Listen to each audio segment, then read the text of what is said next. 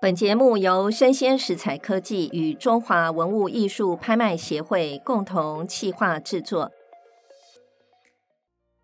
欢迎收听《拍卖场的人生故事》，我是主持人拍卖官尤文梅。这是全台湾第一个以拍卖官亲身经历的故事来贯穿节目的内容。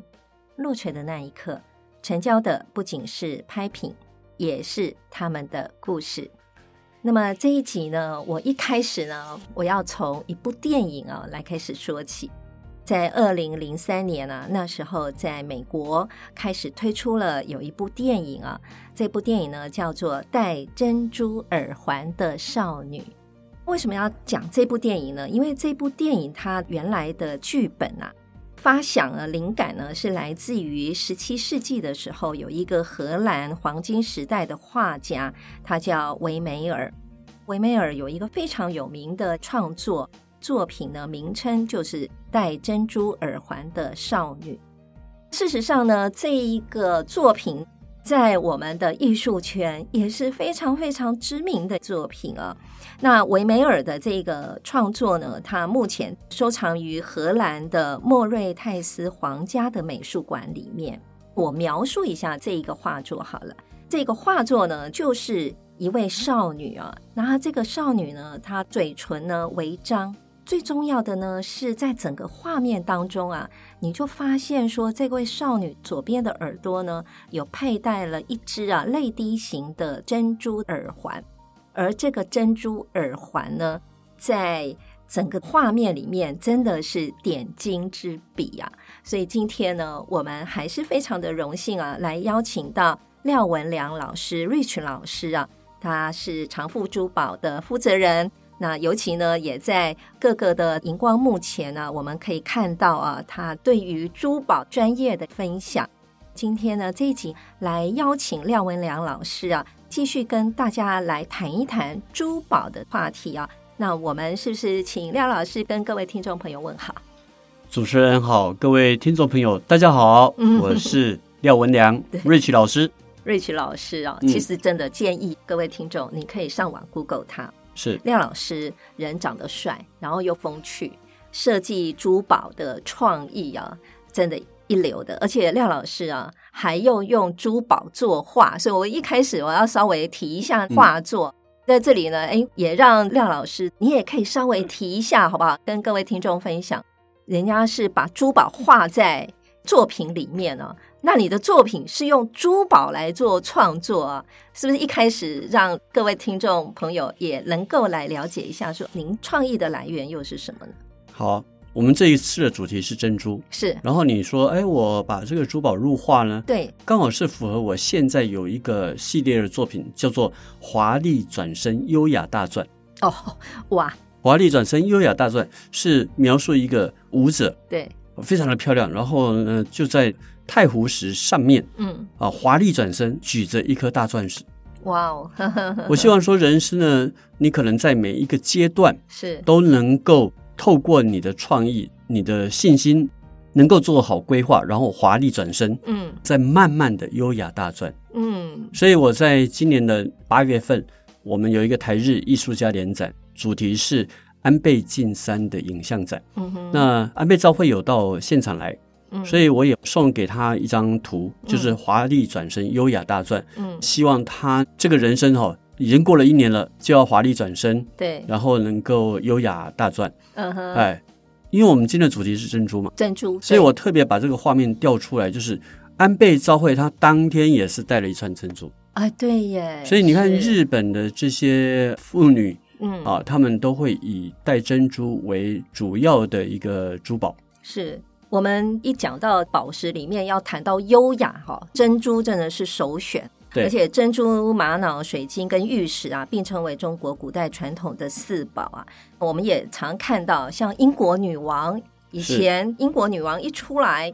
她标志性的装扮就是全部同一个颜色的，对不对？帽子、衣服，可是一定要有一串珍珠，对不对？对，它就是会有珍珠、嗯，领针、嗯胸针，也都是是珍珠。对，那它最典型的话，大概都是三串的，嗯，然后还有一个单独十八米的一串大珍珠。是，当然呢，王菲就讲过了，嗯，如果女人呢只能够拥有一件珠宝，嗯，那一定就是珍珠又一定是珍珠。啊呃！我妹今天没有带， 今天没有，因为我想说您是好眼力啊。 我要是珍珠不够入你的眼的话，我还真不敢带出来啊。说实在，我、嗯我是有啦，就是是有还不错的珍珠啦。但是呢，珍珠的话，说实在的哦，我都会觉得说，它应该是在一个非常非常重要的场合，嗯没没错，是不是应该要让它出现一下？好，珍珠呢为什么会受到这些名流女士的喜爱？嗯、是，因为它没有钻石那样的一个闪耀，嗯哼，但是呢，钻石最缺的就是内敛，嗯哼，，珍珠就拥有了。嗯哼，那珍珠因为又很大颗，嗯哼，所以它会让人家觉得说它是一种幸福啦、健康啦、优雅啦，嗯嗯，然后所有的幸福啊，都集中在珍珠上面。是，而且你看我们的佛像要装上的话，嗯一定要有珍珠，嗯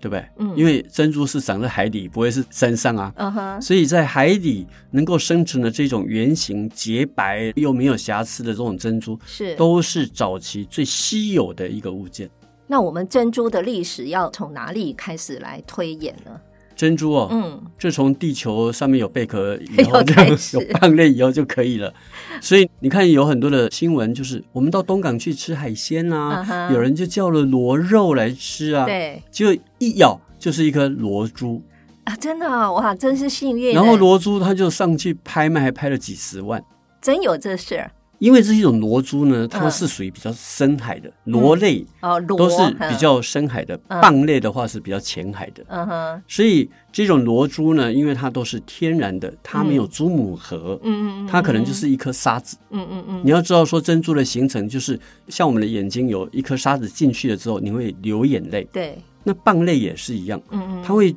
开始分泌碳酸钙的结晶，去把沙子把它包裹起来，让它变得嗯比较没有那么的尖锐。嗯嗯嗯，所以久了之后，碳酸钙的结晶就会越来越大。嗯哼这个有点好像是我们结石一 样，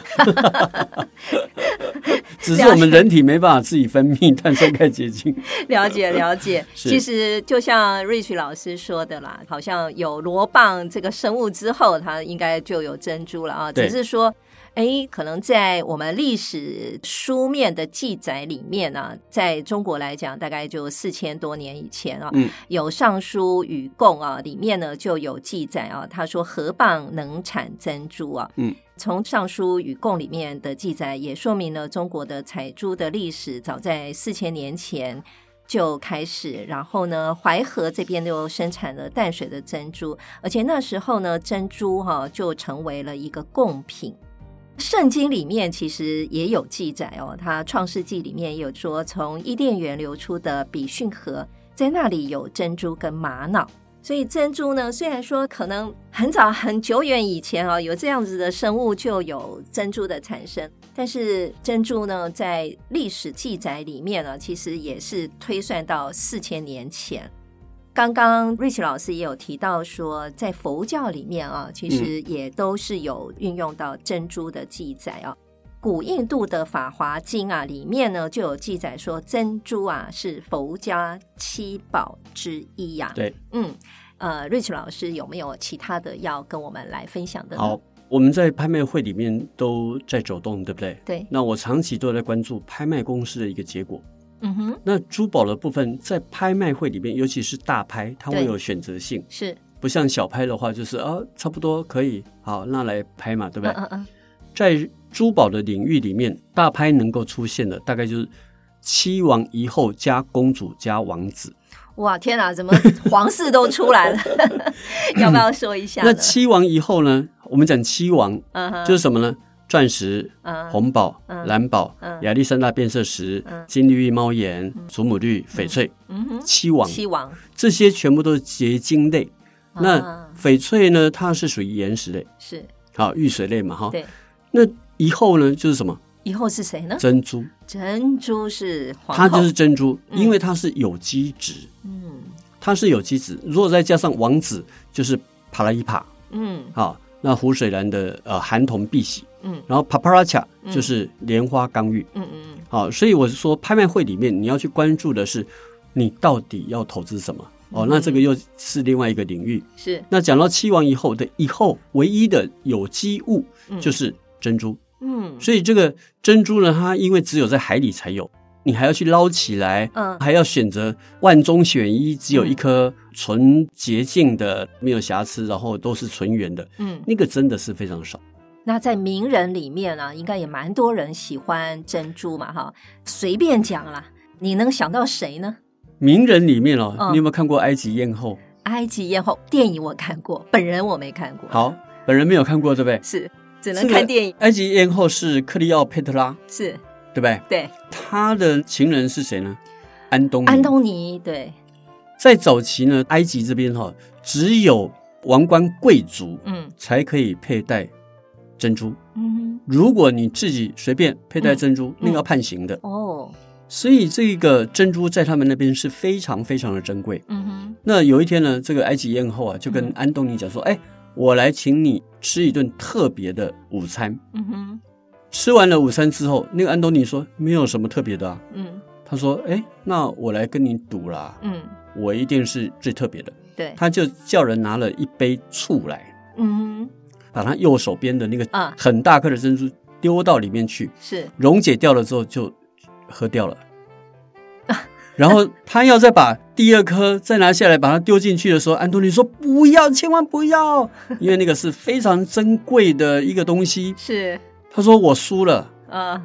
你知道那个埃及艳后为什么长得那么美？嗯因为她每天都要吃掉一颗珍珠。每天吃掉一颗所珍以珠你看，我们嗯日本人是不是有珍珠粉？啊对哈、珍珠的话是碳酸钙的结晶，是它还有什么呢？它有含一种我们角质的蛋白。嗯哼那角质蛋白呢，它会分泌我们人体所需要的二十多种的氨基酸，哇所以会让你变得更美，然后皮肤更嫩、更吹弹可破。哇，原来是这样子。 不过听说啊，还有另外一位名女人也很喜欢吃珍珠、哎，慈禧太后。听说慈禧没错啊太后也是每天要吃珍珠的，对啊，嗯，所以这个由来已久，好像是掌握一国之权的权那些力的女女人，人全部都要吃珍珠，因为她们觉得可以延长寿命，对然。后嗯让自己永远都保持得很美。对啊，就是像说电影里面啊，说真的，我都在节目中常常引用电影哦。对，电影《末代皇帝》啊，里面有一个场景，就是溥仪那时候很小嘛，是第一次见到慈禧太后。电影里面扮演慈禧的那一位女主角哈，嗯，她的脸就是画的很白，对，哎，其实她就是要表示说它跟慈珍珠禧一样。 对，他喜欢吃 珍珠粉啊，哎，用这样子的想法啊来规划这个角色，其实也是挺有意思的。这些有机物的宝石里面哈、大概就是珍珠可以被吃啦，嗯，没有人去磨那个珊瑚粉来吃吧。 怕肚子痛了。所以珍珠粉呢，它特别的，而且它是有被印证的。嗯，所以你到日本去的话，可以买珍珠粉回来吃。哦，哎，这个是因为它会分泌氨基酸嘛，对所以对人体是有益的。 ，OK，那你看伊丽莎白泰勒、嗯凯特王妃，嗯，他们的皇冠上面全部都是珍珠，珍珠哦，耳环啦、或者嗯是他们的项链啊、套链，都是珍珠。因为嗯珍珠真的是自古以来至高无上的一个物件，所以会在七王以后列为以后。嗯，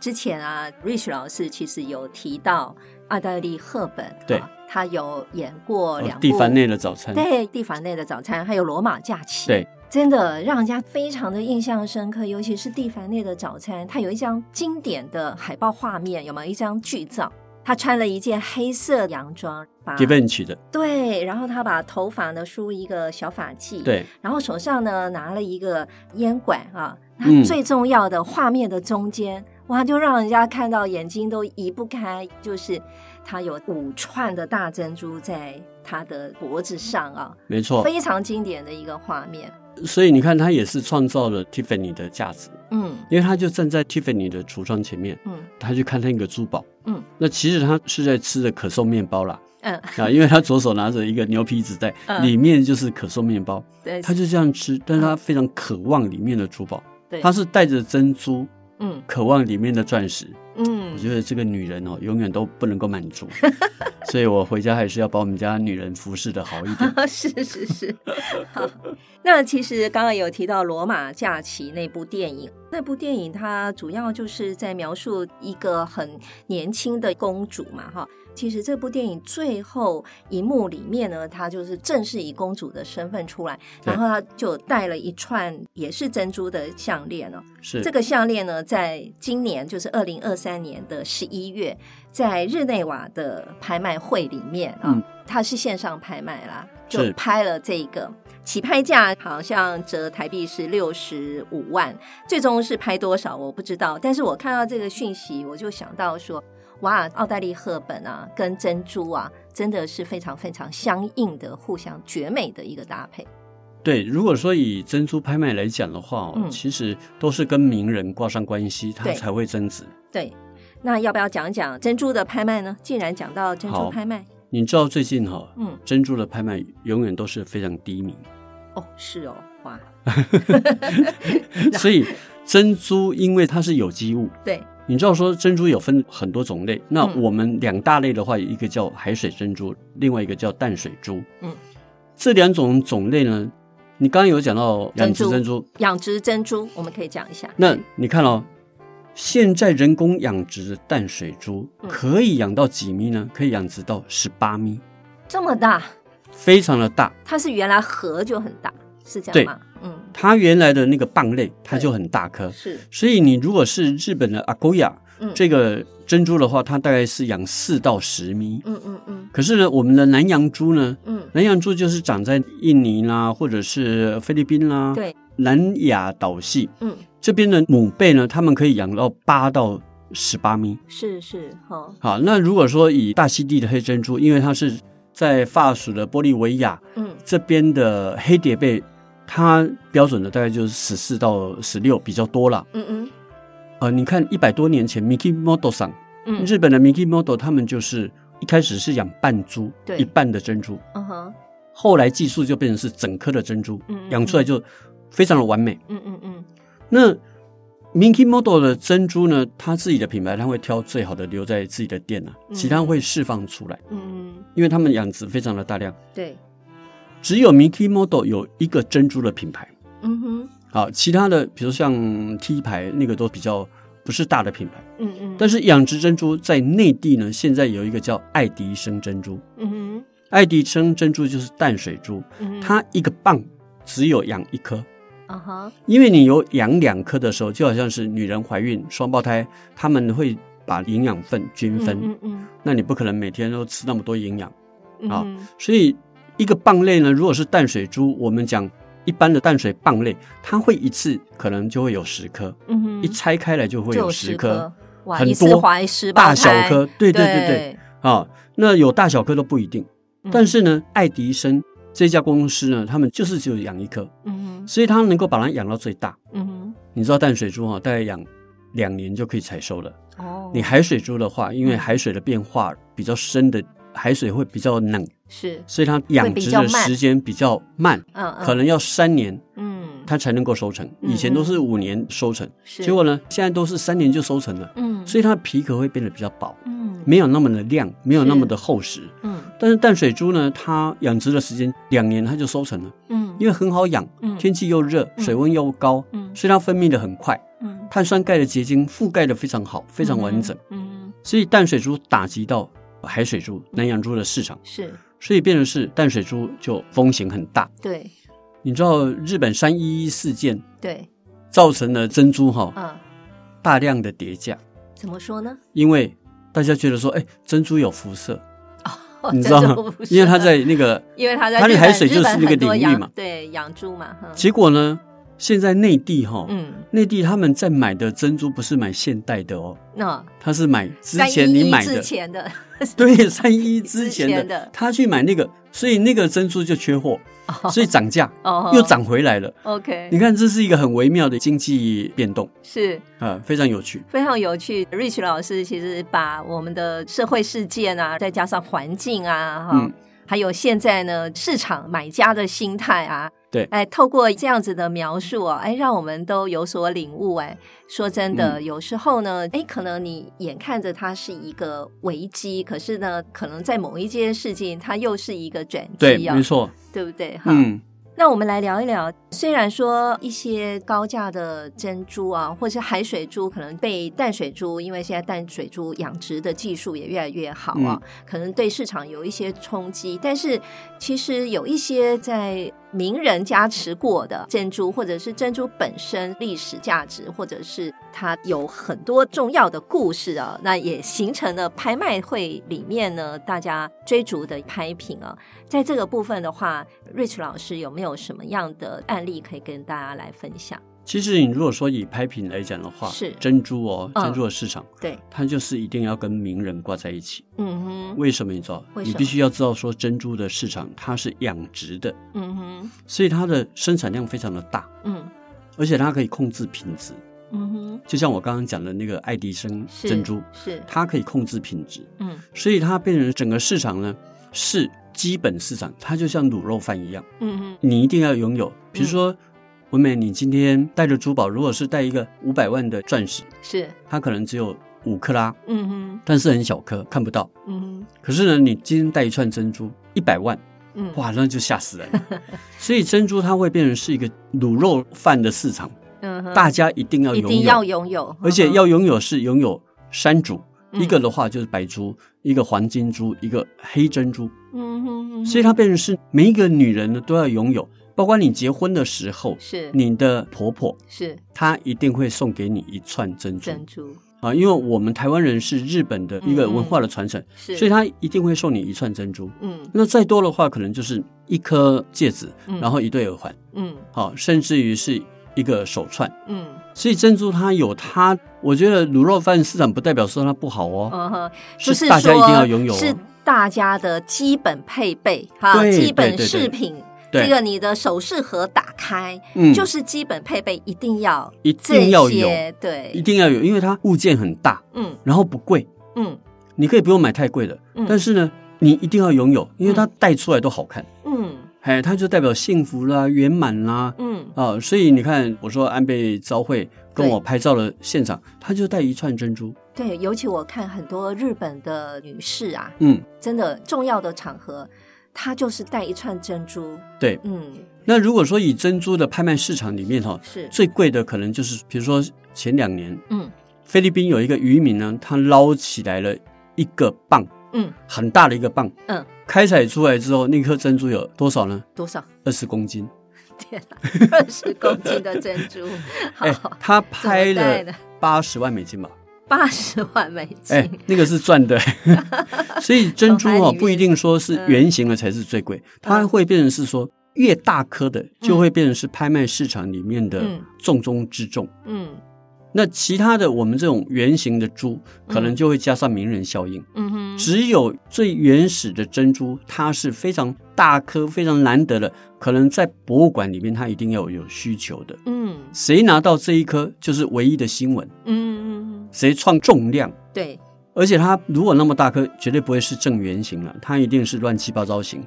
比我们拳头都还大。嗯，因为它是天然里面对养成的嘛，所以它可能在螺或者是在蚌里面天然养成，所以它不会一定是非常不会是规正整的。圆，如果是正圆的话，它一定有珠母核。嗯，珠母核就是我们车了那个贝壳，把它车成圆珠，对，把它植入珠母核里面，是，就是它的子宫里面，让它去长成，对，那一定就是圆就会形。圆形了。你如果是像这种天然的珍珠，它就会变成是当初你是哪一颗小石 头跑进去，它就会产生那一种形状那，个就很小石奇头怪的的。形状。对， OK，之前 Rich 老师其实也有提到伊丽莎白泰勒啊、嗯其实伊丽莎白泰勒几次的婚姻下来哦，她对也累积了不少的珠宝啊。她有一个珠宝啊，也是珍珠嘛。当然嗯，她的丈夫之一啊，理查波顿啊，真的对非常宠爱她。所以那时候呢，在二零一一年，佳士得其实就有对伊丽莎白泰勒珍珠的拍卖。老师要不要讲一讲？其实这一串珍珠它是有故事的哦。哦，好，说来听听。这一串珍珠呢，因为它是非常早期，十六世纪的时候，嗯西班牙王子送给玛丽皇后嗯作为结婚礼物。嗯嗯后来呢，就经过名牌的珠宝店把它改镶了，嗯下面还有一颗红宝，嗯然后再掉了一颗大的珍珠。嗯嗯那伊丽莎白泰勒呢，因为她在世的后期就开始做艾滋病的基金会，嗯嗯，所以需要很多的钱。嗯那因为年纪比较大了嘛，他觉得说我的这些珠宝是不是可以帮助这个基金会拥有更多的行善？嗯所以他在二零一一年的时候就跟着 Just 做了这样的一个拍卖，